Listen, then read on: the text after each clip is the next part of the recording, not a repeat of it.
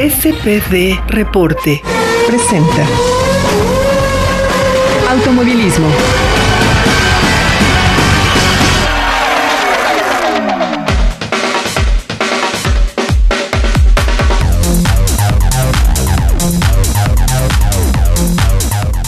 Amigos de SPD Reporte, bienvenidos a este su podcast de automovilismo y estamos justamente en un fin de semana que ha sido totalmente atípico en la Fórmula 1, donde la nota fue un accidente gigantesco y me parece que alrededor de ese accidente muchas cosas pueden surgir para el análisis, porque la Fórmula 1 es mucho más que simplemente autos veloces y justamente por ello los saludo con mucho gusto, yo soy Sam Reyes y me acompaña del otro lado del micrófono René Pineda, quien también es un entusiasta del automovilismo. René, qué gusto saludarte, ¿cómo estás? Mi estimado Sam, amigos de SPD Reporte, buenos días, buenas tardes, buenas noches, donde quiera que nos estén escuchando. Pues sí, un gran premio de Bahrein totalmente atípico, eh, con dos banderas, una más bien una bandera roja y una bandera amarilla prácticamente al principio de la competencia un principio de la competencia que duró prácticamente hora y media. Sí, sido bastante, bastante caótica la arrancada, ¿no? Ha sido espantoso lo que vimos este fin de semana porque hay que hablar acerca primero de las expectativas que se tenían, de que un Checo Pérez que estaba arrancando en el quinto lugar por una calificación que le había funcionado bastante bien, pues nos dejaba ver que en Bahrein podía haber una buena posibilidad de que Checo avanzara. Y de hecho, cuando arranca la competencia detrás de Lewis Hamilton, que otra vez se vuelve a llevar la pole, Checo arranca y se coloca de inmediato en el tercer lugar. En un muy buen ataque y un muy mal arranque que tiene Valtteri Bottas y Checo se coloca muy bien allá adelante y la gran mayoría de la gente estaba emocionada por lo que estaba pasando con Checo hasta que llegan a la recta de la curva 3. Salen de la curva 3 y en toda la melee que se hace atrás porque en las primeras vueltas pues todo el mundo está tratando de encontrar el lugar y formarse a ver quién agarra mejor kilo de tortillas que los demás y en ese momento, adelante de Romain Grosjean, se le frenan tantito a la salida de la curva 3, cambia de trayectoria a la derecha, se toca con Daniel Criat y termina pegando contra los rieles de acero.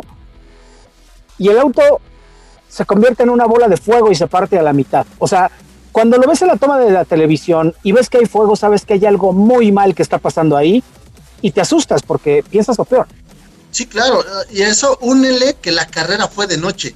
Entonces todavía la, la, explosión, la bola de fuego se volvió todavía mucho más espectacular, mucho más fuerte. Si te fijas en las tomas precisamente de Daniel Kvyat, eh, Román Grosjean cambia de trayectoria totalmente de extrema izquierda a extrema derecha.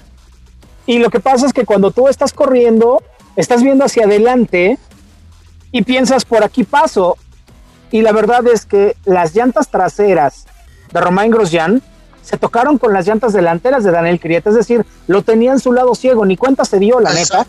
Entonces, exactamente, venía en el punto ciego, no lo vio, jamás lo vio, jamás se enteró que estaba ahí Daniel Crieta. Porque además he escuchado comentarios acerca de que es que no sabe manejar y es que no sabe competir, espérame, cuando ya te subiste, ya sabes que hay lugares que no alcanzas a ver aunque tengas los, los espejos retrovisores.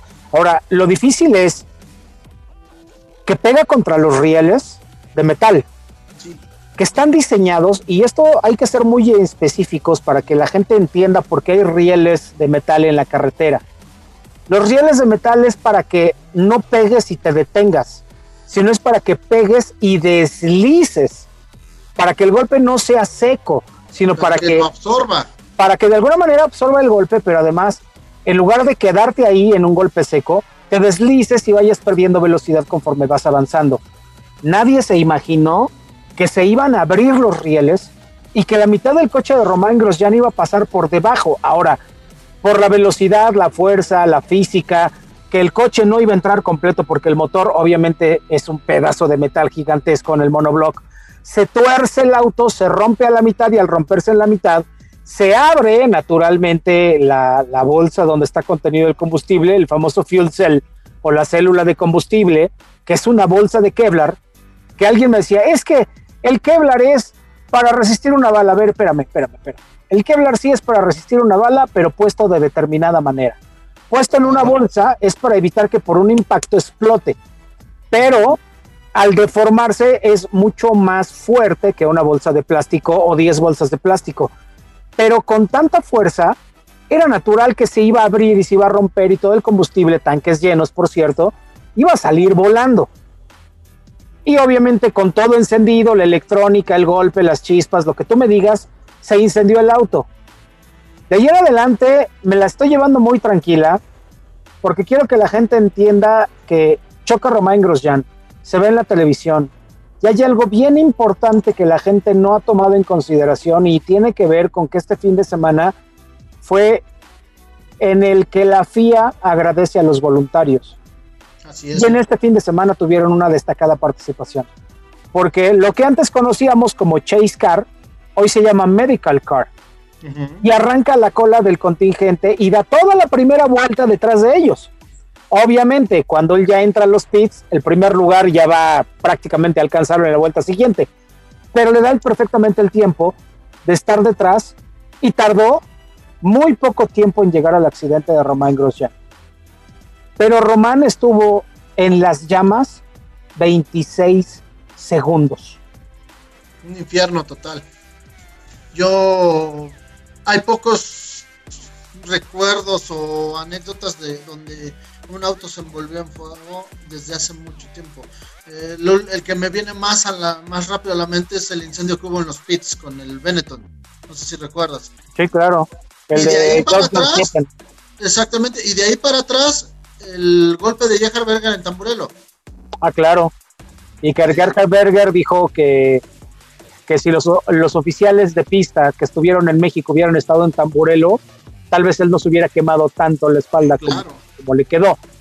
Y, y, hago este comentario en específico porque me parece que los voluntarios han hecho un trabajo espectacular durante este fin de semana.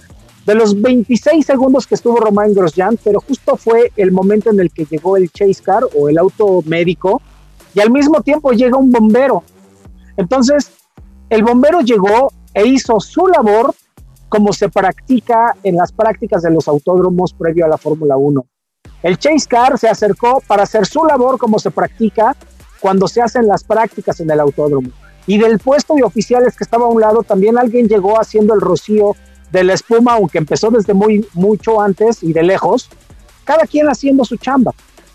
Y una vez que sale Romain Grosjean, entonces sí ya le echaron un montón, apagaron el coche, había bandera roja, todo el mundo estaba en los pits, los pilotos no sabían qué estaba pasando, pero todos estuvimos con el Jesús en la boca porque además sabíamos que no iba a haber repetición y, oh sorpresa, cuando se supo que Romain Grosjean había salido del coche, empezaron a meter repetición tras repetición tras repetición tras repetición, que me queda perfectamente claro que es por una razón, para decirle a todos que el piloto estaba vivo.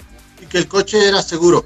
Ajá, porque si sobre, todo, sobre todo esa parte, Sam, eh, fue eh, yo creo que fue una, pues sí, una, una forma de la FIA de y de Fórmula 1 de decir el halo es seguro. Mira, René, yo he estado en contra del halo desde el principio y te lo he dicho muchas veces.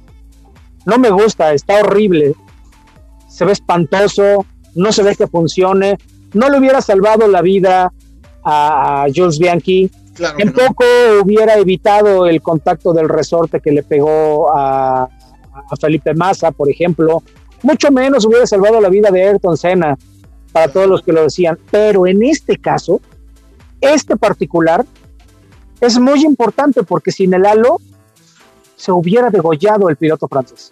Así es, sobre todo porque el real de contención no se deformó, se abrió de la parte de abajo, ¿no? Exacto. Pasó Exactamente, el, coche se, se, clavó en la parte de abajo del riel de contención. Y se arrancó el roll bar, además. Exactamente. O sea, lo importante aquí es que se arranque el roll bar y al arrancarse el roll bar realmente el piloto hubiera quedado con la cabeza expuesta porque no tenía el respaldo que estaría sobre su cabeza para generar el triángulo de la vida que es para lo que está diseñado el roll bar y el lomo de los autos tipo fórmula. Porque ahí, justamente ahí, es donde montan el motor. Exactamente. y, también, y también te diste cuenta que eh, el, aparte de que, se, de que se metió el carro hacia abajo, en, la repetición lo pararon exactamente cuando iba a llegar al choque. Ah, claro. Le faltaron unos segunditos a esa, a esa repetición. Claro, ah, pero es que así debe ser, porque imagínate el guamás que debía haber sido. Sí, claro. Ahora hay una situación muy particular que a mí me llama la atención y es Cuando pasa todo eso, mucha gente se preocupa porque todo el mundo pensamos lo peor. Sí, claro.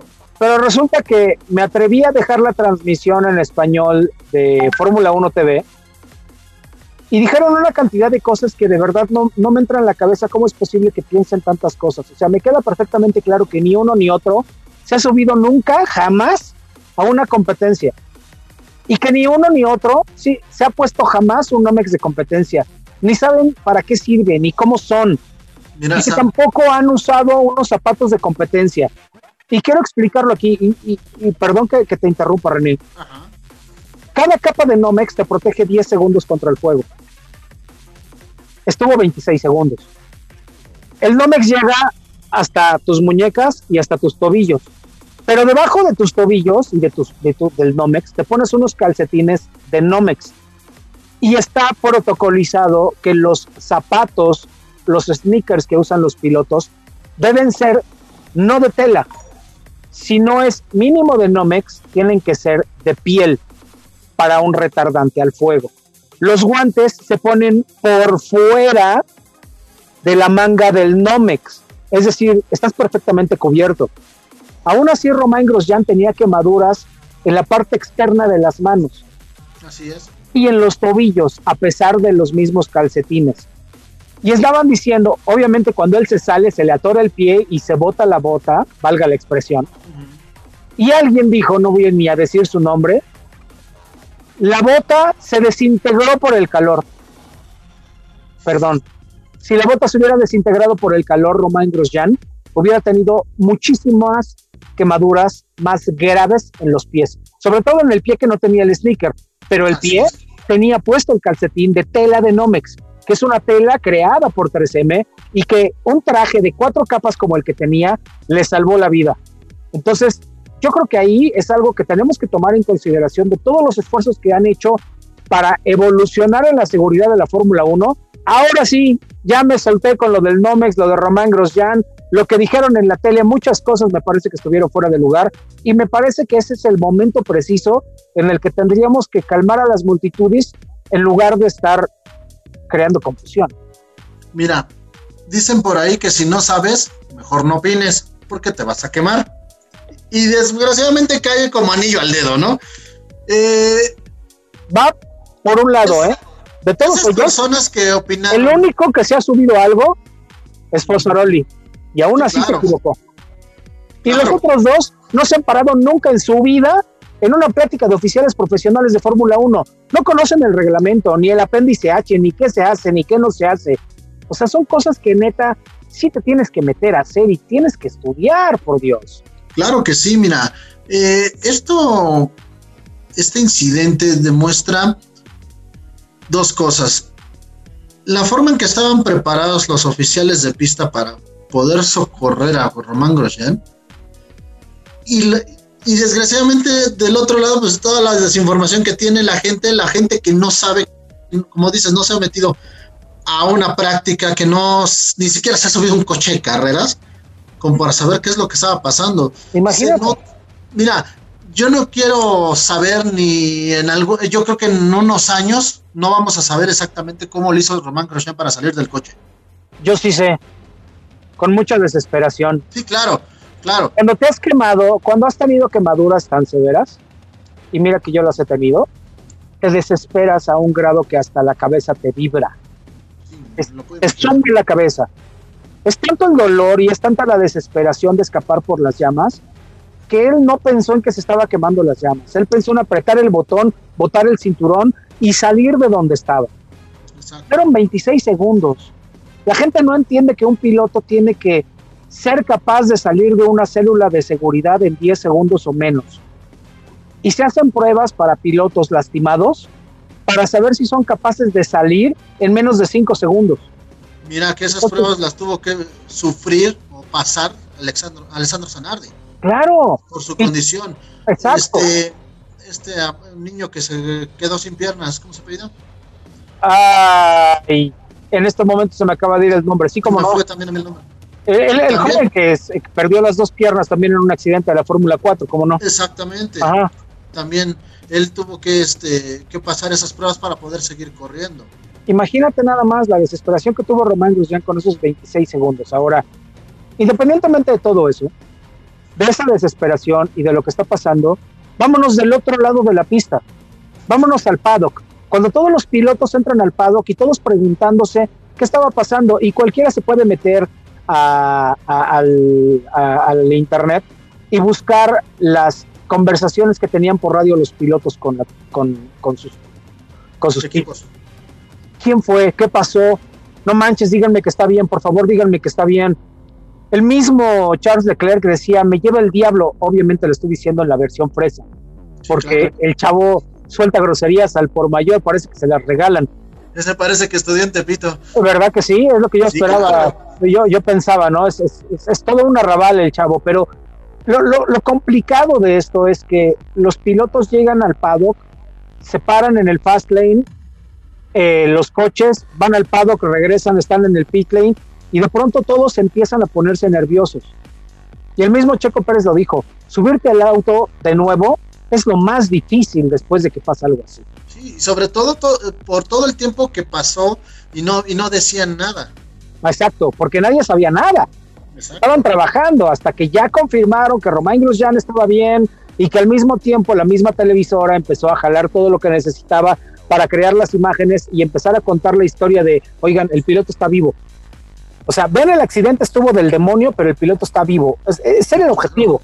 Entonces, de pronto te das cuenta que las quemadas que tenía Romain Grosjean, y ya cuando la cámara enfoca a Romain Grosjean en el coche, que está sentado tan serio, dice, espérate, ah, porque alguien dijo, se bajó pálido. Bueno, pues es que todo el mundo se bajaría como un fantasma después de un susto de esos, ¿no?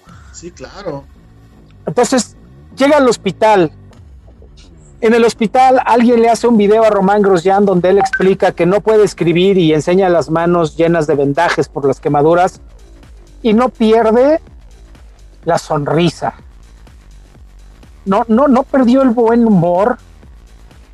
No pierde la, la, forma de ser jovial. Después de, una quemadura, después de una quemadura tan fuerte, y yo te lo puedo decir, no quieres hablar, no quieres decir nada. Claro, el susto, la, adrenalina corriendo por tu cuerpo, el no querer saber de nada ni de nadie, ¿no? Y durante días, ¿eh? Yo no quería saber nada de nadie. Y ver así a Romain Grosjean, él se entendió que volvió a nacer. Claro. Entonces, ya está Romain Grosjean seguro, ahora es tiempo de volver a correr, pero quitaron las rieles, pusieron dovelas de concreto. De concreto, no manches. Entonces de pronto dices, ¿qué pasó aquí? O sea, ¿qué está pasando y a dónde vamos? No es entendible, pero de esto vamos a platicar en un momento más. Estás en SPD Reporte. Volvemos.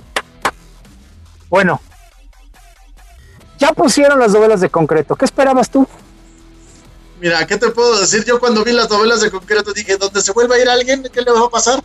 Pues se va a pegar el socotropo porque se va a quedar ahí. ¿Se lo va a poner peor? Porque además... sí, claro. Pero el socotropo llegó una vuelta después. Sí, claro. Y, la posición.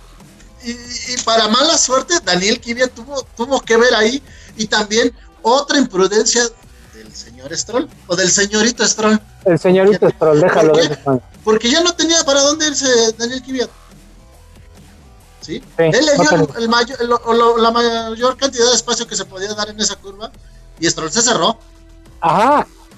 Y, y lo peor viene de la FIA. Todavía después de lo que pasó, que los dos se le fueron encima, lo sancionan 10 segundos. Hazme el favor. O sea, eso, eso es una. Discúlpame, pero es una idiotez haber no hecho puedo creer, no, no y espérate a eso.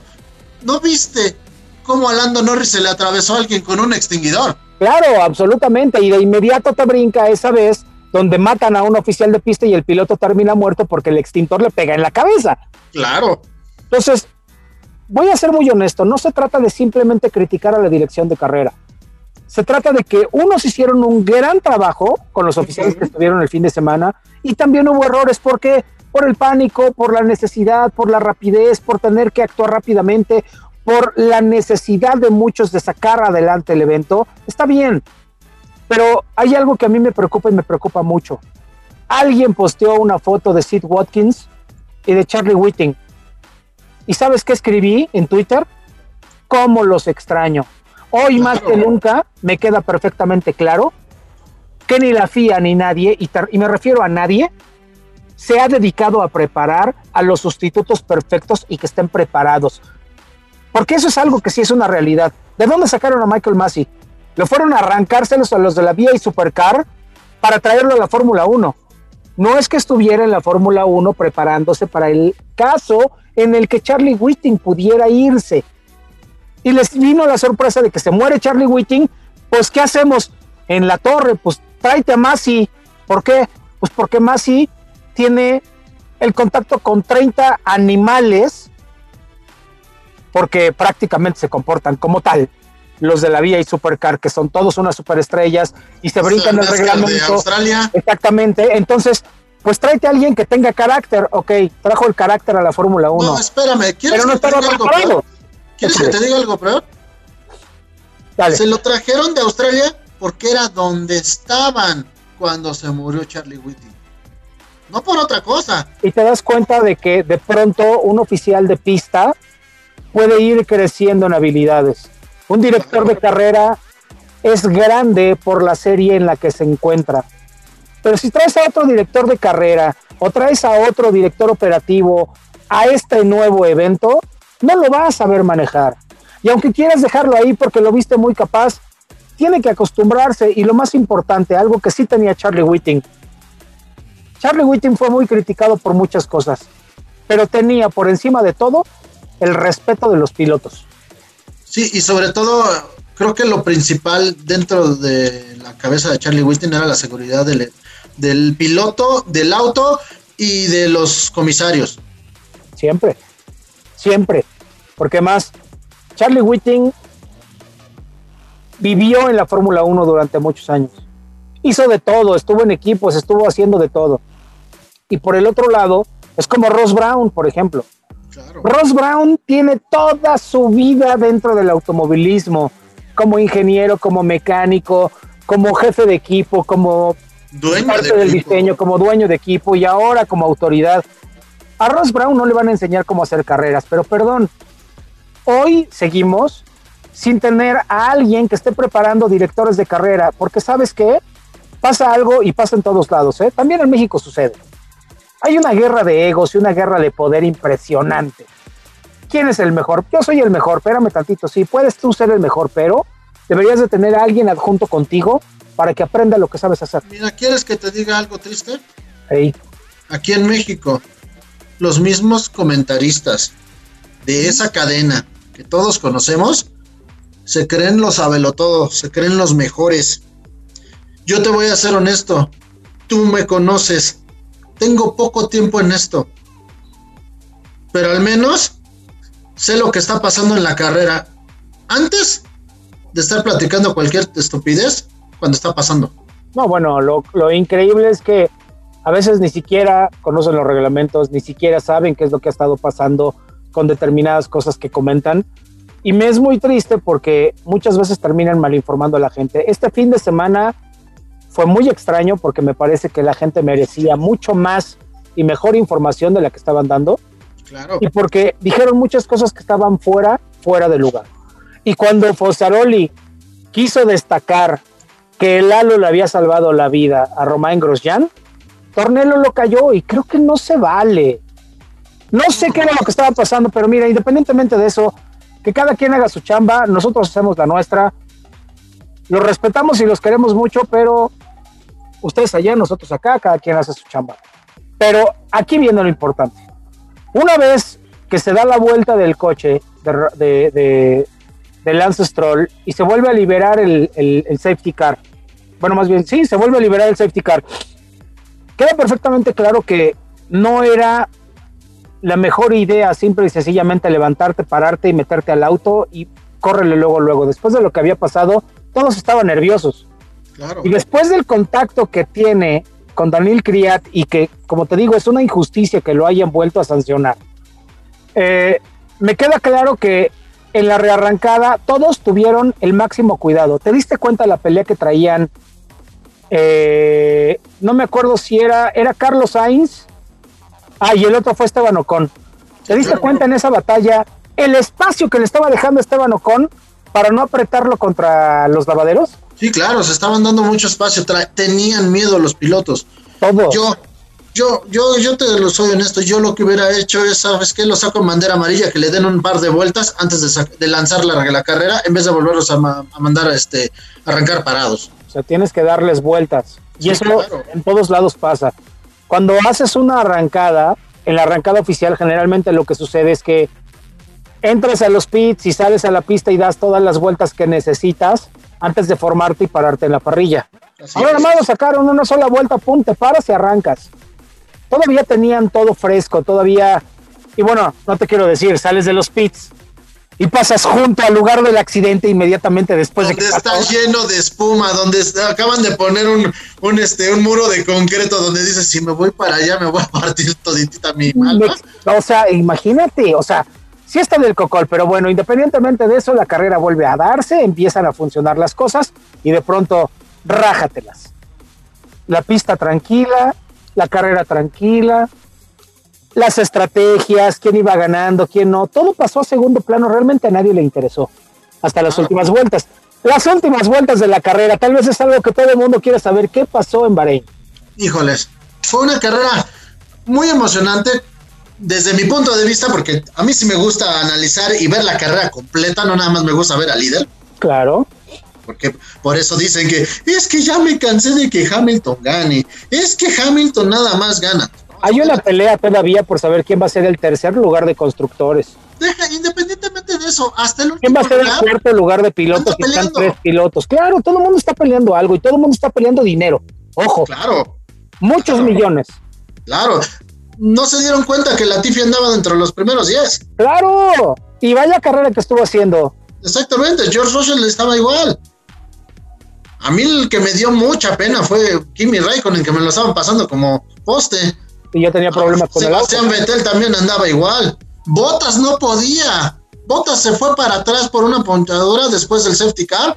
no podía pasar. Tuvo problemas incluso desde la arrancada, porque incluso cuando sale el safety car, después del contacto, tiene que entrar a pits, tiene que cambiar las llantas, se va hasta atrás, por supuesto, pero no puede recuperar de la misma manera como estaba predispuesto a hacerlo.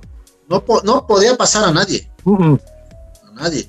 Y eso queda muy claro de que el Mercedes empieza a tener este, deficiencias con, bueno, no deficiencias, sino que los demás ya lo están alcanzando. Ok, este comentario que acabas de hacer es muy importante, porque significa que los demás no han dejado de trabajar. Exacto. Nadie se ha quedado en sus laureles, pero al mismo tiempo el mismo equipo Mercedes no ha dejado de trabajar. Ahora, otra cosa importantísima es lo que le pasa a Checo. He leído comentarios de que es que el equipo le volvió a jugar chueco al mexicano y no sé qué. es cierto. Mira, hoy en la mañana hubo una conferencia de prensa con Checo Pérez y el mismo piloto mexicano habla al respecto. ¿Quieres oírlo? Claro, venga. Ahí les va. No, no tenía información. Eh, acuérdate que en Monza, este año cambiaron la regla y el mapa del motor no lo puedes cambiar. No, no, tienes que correr toda la carrera con un, con un mismo mapa de motor y la calificación, eh, lo cual expone los motores al 100%. Eh, no tenía ninguna información, el equipo nunca lo vio venir y eso fue el...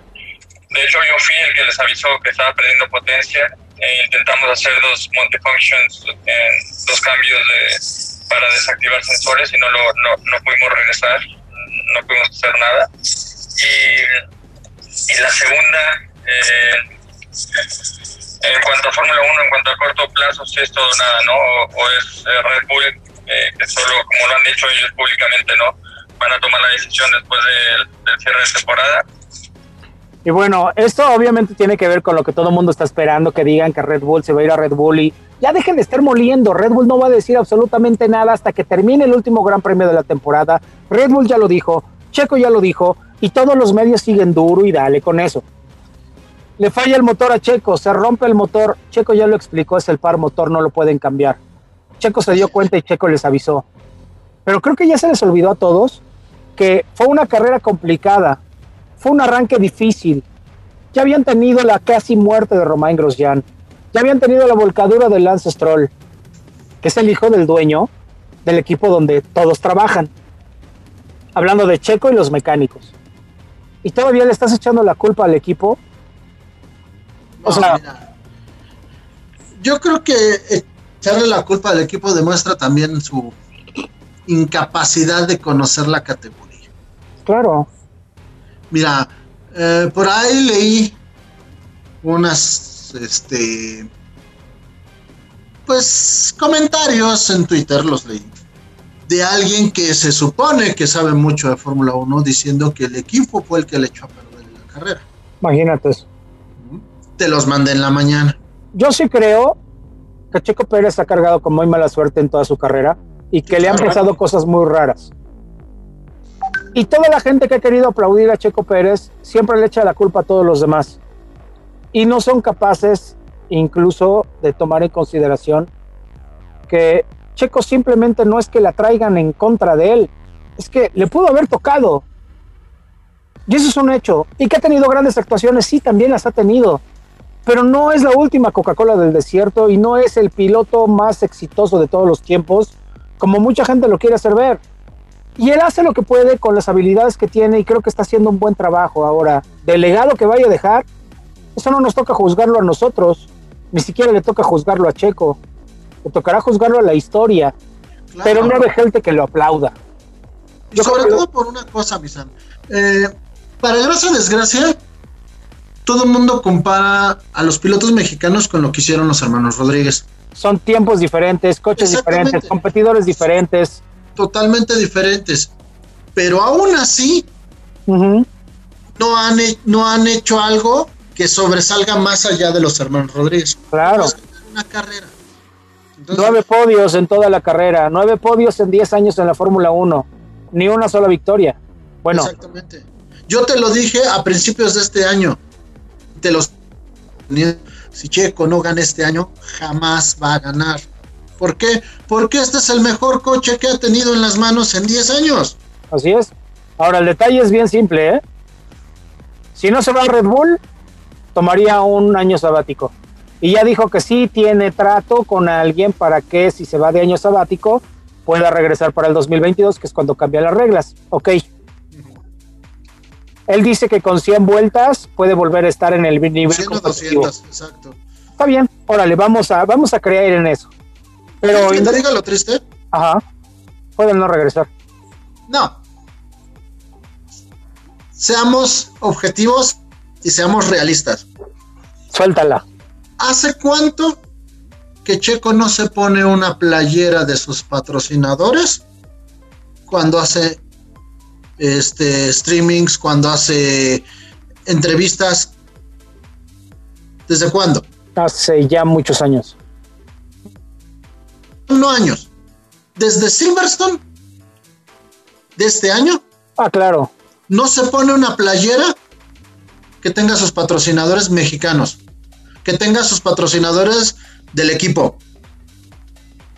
Cuando estás más que obligado a mostrarlos cuando tú apareces en público. Claro. Ahora, una de las cosas que queda perfectamente claras, hoy, hoy en la conferencia de prensa lo dijo, que sí, él se enteró porque escuchó un poco de la llamada de Stroll. Ajá. Y que el haberse enterado de esa manera y que no hayan tenido la forma de decírselo de frente, eso ya es cosa de negocios, porque Stroll estaba viendo qué iba a pasar y Stroll eventualmente, eventualmente se lo iba a decir. ¿Cuándo? Cuando Stroll se le pegara la gana. ¿Por qué? Claro. Es un hombre de negocios, punto. Sí, claro. Y ahora todo el mundo quiere castigar a Stroll porque, ay, es que cómo lo fue a correr, el que te dio tanto. Espérate, así son los negocios los negocios son muy fríos. Mira, no nos vamos lejos. ¿Qué hicieron con este Ron Dennis? Bueno, Ron ¿Cuánto no hizo por la marca y lo corrieron de su propia marca? Lo corrieron, bueno, no era su propia marca, pero era el dueño mayoritario, ¿no? Exacto, y aún así lo corrieron. Lo corrieron. a lo que voy a mi comentario es a esto, Sam. Si desde Silverstone Checo no aparece con patrocinadores cuando se presenta en público. Hay algo roto. Es que sí, o sea, honestamente, ¿quién lo, ¿por qué no aparece con los patrocinadores? Porque ya no lo están apoyando, porque ya sabe que no lo van a apoyar. Hay algo roto ahí adentro y que nosotros no sabemos. Y esto ha quedado claro justamente desde que tuvo el COVID. No muy claro. Quedó una fractura muy grande y que por mucho que digan en los medios y por mucho que se haga, el lenguaje no verbal de Checo te dice que hay algo muy feo que está pasando detrás de todo lo que vimos, porque además la conferencia de prensa de hoy es justamente eso, ¿eh? Sí, claro. Cuando el español le dice, oye, ¿tú no crees que este vaya a ser el karting de los millonarios? ¿Qué hizo Checo? Claro. No se carcajeó de milagro, pero sonrió y se rió. Eso fue Hizo- ironismo. Hizo el comentario con respecto a los papás millonarios y a los millonarios que llegan a la Fórmula 1 y que dijo que tenía miedo, que tenía miedo de que la Fórmula 1 se fuera a convertir en 10 muy buenos pilotos y 10 pilotos de relleno. Y es lo que está pasando ya en este Sóbate. Lance Stroll, sóbate, Lance. Tal cual, ¿eh? Porque hay que decirlo. Es Lance podrá. ¿al- ¿Alguien alguna vez defendió a Lance Stroll? Dijo, no, no, no, es que mira, tiene las manos. Ok, va, ya estás en Fórmula 1. ¿Cuántos puntos ha llevado desde que dijeron que Checo se iba hasta el momento? ¿Dos? ¿Dos? Y fue la carrera pasada. Y todas las demás en ceros. Retiro, choque, retiro, choque, volcadura. ¿Qué más quieres? O sea, independientemente del negocio que tiene Lawrence Stroll en este momento en sus manos, tratando de revivir una marca como Aston Martin, que es el auto del 007 y por supuesto que la tienen que salvar, es un negocio para los europeos, que lidera un canadiense, pero al fin de cuentas es alguien que le metió dinero a Europa, a una marca europea, y en la cual el mexicano no tiene cabida. Ahora, si Checo llega como todo mundo espera a Red Bull, que te voy a ser muy honesto, sí me gustaría, aunque yo fui de los primeros que dijo en su vida va a poder llegar, pero si se da, me gustaría, porque teniendo un coche a la altura, veamos a ver qué tan bueno, qué tan malo es, no Checo, Max Verstappen. Exacto. Y Ahí es donde vamos, veamos, ta- también vamos a ver qué tanta política va a haber entre, entre Verstappen y Checo, si es que llega a pasar. Lo que tú quieras, lo que tú quieras, pero la base de un coche diseñado por desarrollo es la misma para los dos. Eso es un hecho, porque el coche que vas a registrar es un coche que diseñaste en base al desarrollo que estás creando.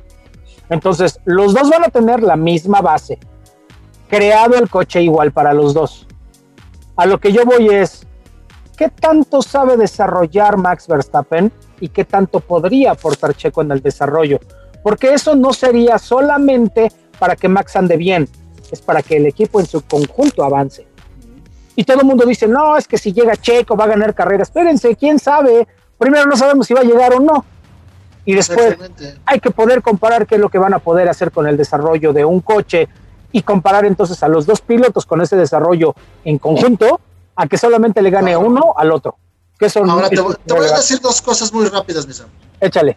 Independientemente de eso, también hay que ver qué le van a poner a Checo en el contrato. Si Claro. va, si va a, estar eh, si va a estar estipulado como piloto número dos. Esa es una, esa es una. Ahora, mi otro comentario es, ve- veamos a Renault. Ya se nota la mano de Fernando Alonso Claro. dentro de Renault. Y el que piense que no es cierto no sabe lo que dice. Porque yo no soy aloncista. Y a mí, te lo soy honesto, a mí no me, no me cae bien Fernando Alonso, por su forma de ser. Ujú. Pero de que sabe desarrollar el coche, sabe desarrollar el coche porque desde que mm, está en Renault, desde que empezó a darle vueltas, ellos han subido. Richardo se nota en la pista. Y, y te voy a decir por qué. Porque él ya dejó Toyota en su momento. No tenía ningún contacto con otro equipo de Fórmula 1 o ninguna este, conectividad con algún, con algún otro equipo. Y eso lo ha dejado trabajar desde ya de, desde mediados de año para acá. Y se Claro. nota, se nota luego, luego el desarrollo. y están dedicados a eso. ¿Por qué? Porque ellos saben que al tener el mismo coche para la siguiente temporada, lo que desarrollen en lo que queda del año les va a servir para el próximo año, porque Claro. repiten coche antes de los cambios que se van a venir para 2022. Pero de eso ya estaremos hablando también para el próximo podcast, porque ya se nos acabó el tiempo. De hecho, el señor productor nos va a matar porque nos pasamos casi 10 minutos, pero yo le quiero mandar un abrazo muy, muy grande a Nacho Becerra, porque nunca se ha dejado amilanar, nunca se ha dejado caer y porque SPD Reporte tiene que seguir creciendo y por supuesto con René Pineda y Sam Reyes que estaremos apoyando. Así que mi querido René, vámonos de aquí. Vámonos de aquí. SPD Reporte. Presentó Industria automotriz